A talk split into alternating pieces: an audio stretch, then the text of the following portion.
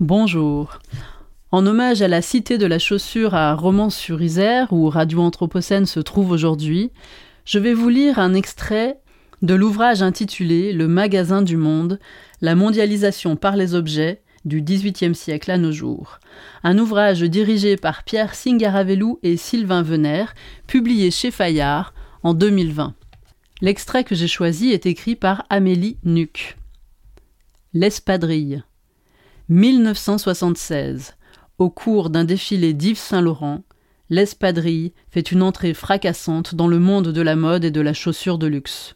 Le modèle présenté est le résultat d'une collaboration entre le styliste et un fabricant catalan, Lorenzo Castañer, auquel il avait été demandé d'ajouter un talon aux espadrilles qu'il fabriquait habituellement. Depuis ce coup de génie, cette chaussure légère de toile, à semelle de corde tressée et attachée au pied par un lacet entourant la cheville, n'a plus quitté les podiums, inspirant des créateurs comme John Galliano, Stella McCartney ou Stuart Weitzman. Pourtant, l'accession au statut de marqueur du luxe de cette sandale utilitaire, fabriquée par et pour des pauvres, n'avait rien d'évident. Des chaussures à semelle tressée ont été découvertes sur des sites archéologiques égyptiens, romains et amérindiens. Elles sont aussi traditionnellement présentes dans plusieurs cultures africaines, au Japon et en Corée.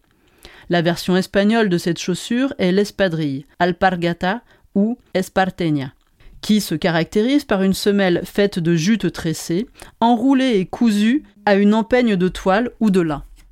Le mot esparteña vient d'espartillo ou esparto, qui désigne deux plantes à fibres dures cultivées en Espagne, le sparte et l'alpha. Au XIXe siècle, on utilise d'ailleurs en français tout à la fois les termes d'esparteigne, d'alpagate, d'aspagate ou d'espardille, dont dérive ensuite le mot espadrille. Ce type de chaussure, qui aurait été porté au XIIIe siècle par les fantassins de la couronne catalano-aragonaise, est très populaire dans le Levant espagnol et sur les deux versants de la chaîne pyrénéenne de la Catalogne au Pays basque. En France, la fabrication de l'espadrille aurait débuté au XVIIIe siècle dans le Béarn et le Pays basque, à la suite de l'importation, via des migrants saisonniers, principalement des femmes, de techniques en vigueur en Espagne. Elle s'intensifie au milieu du XIXe siècle, principalement à Moléon-Lichard, en Soule, Pyrénées-Atlantiques actuelles, et à Saint-Laurent-de-Cerdan, dans le Haut-Val-Espire, Pyrénées-Orientales. Elle se mécanise progressivement et connaît un âge d'or entre 1880 et 1914, bénéficiant notamment du fait que l'espadrille, légère au pied et peu coûteuse, est couramment portée par les mineurs du nord et de l'est de la France. Un seul grossiste peut en effet commander jusqu'à 300 000 paires à l'une des six usines moléonaises qui emploient alors au total quelques 1500 personnes. Les sandaliers tirent également profit des relations nouées avec le Nouveau Monde après l'émigration en Amérique latine de milliers de Basques et de Béarnais. On dit en effet qu'à leur arrivée, ces hommes et ces femmes avaient pour habitude de fonder leur petit journal basque, bâtir un fronton pour le jeu de pelote et implanter le béret et l'espadrille. À la fin des années 1860, les 4 cinquièmes de la production sandalière de la Soule s'écoulent ainsi vers la zone du Rio de la Plata en Uruguay et Argentine. En 1883, Juan Echegaray, un immigrant basque, et Robert Fraser, un ingénieur textile écossais, se lancent dans la fabrication industrielle d'espadrilles. La Fabrica Argentina de Alpargatas, fabrique argentine d'espadrilles, s'étend bientôt en Uruguay et au Brésil pour vendre ce que l'on désigne alors comme des chaussures espagnoles. De couleur noire, blanche ou bleue, avec ou sans lacets, les espadrilles deviennent un élément incontournable de l'habillement des paysannes et paysans argentins et des gauchos. Mais l'espadrille peut également être politique. En Espagne, après avoir traditionnellement chaussé les soldats de l'infanterie, elle symbolise durant la guerre civile 1936-1939 la lutte de combattants républicains mal équipés mais dévoués à leur cause. En Argentine, elle est présente dans l'arène politique, étroitement associée à la classe ouvrière.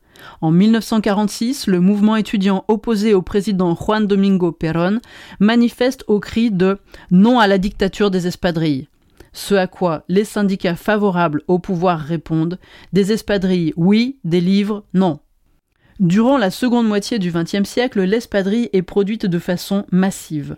En France, l'association de l'espadrille avec les loisirs estivaux et la décontraction, ne chose-t-elle pas Gaston Lagaffe, le héros de bande dessinée feignant imaginé par Franquin en 1957, est de plus en plus étroite dans les années 1960 mais les industriels tâchent de diversifier leur production, comme en témoigne l'invention des brodequins pâte au gaz par le moléonais René Elisabide en 1955. Ils se plaignent en effet de la concurrence exercée par l'Espagne puis par la Chine à partir des années 1980. En espadrille, on danse le disco, affirme ainsi un spot publicitaire du groupement France Espadrille, parodié par les nuls qui estiment qu'en espadrille, on a l'air d'un con.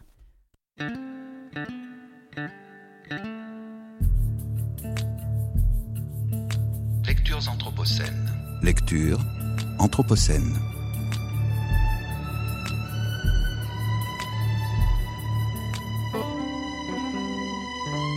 Lectures anthropocènes.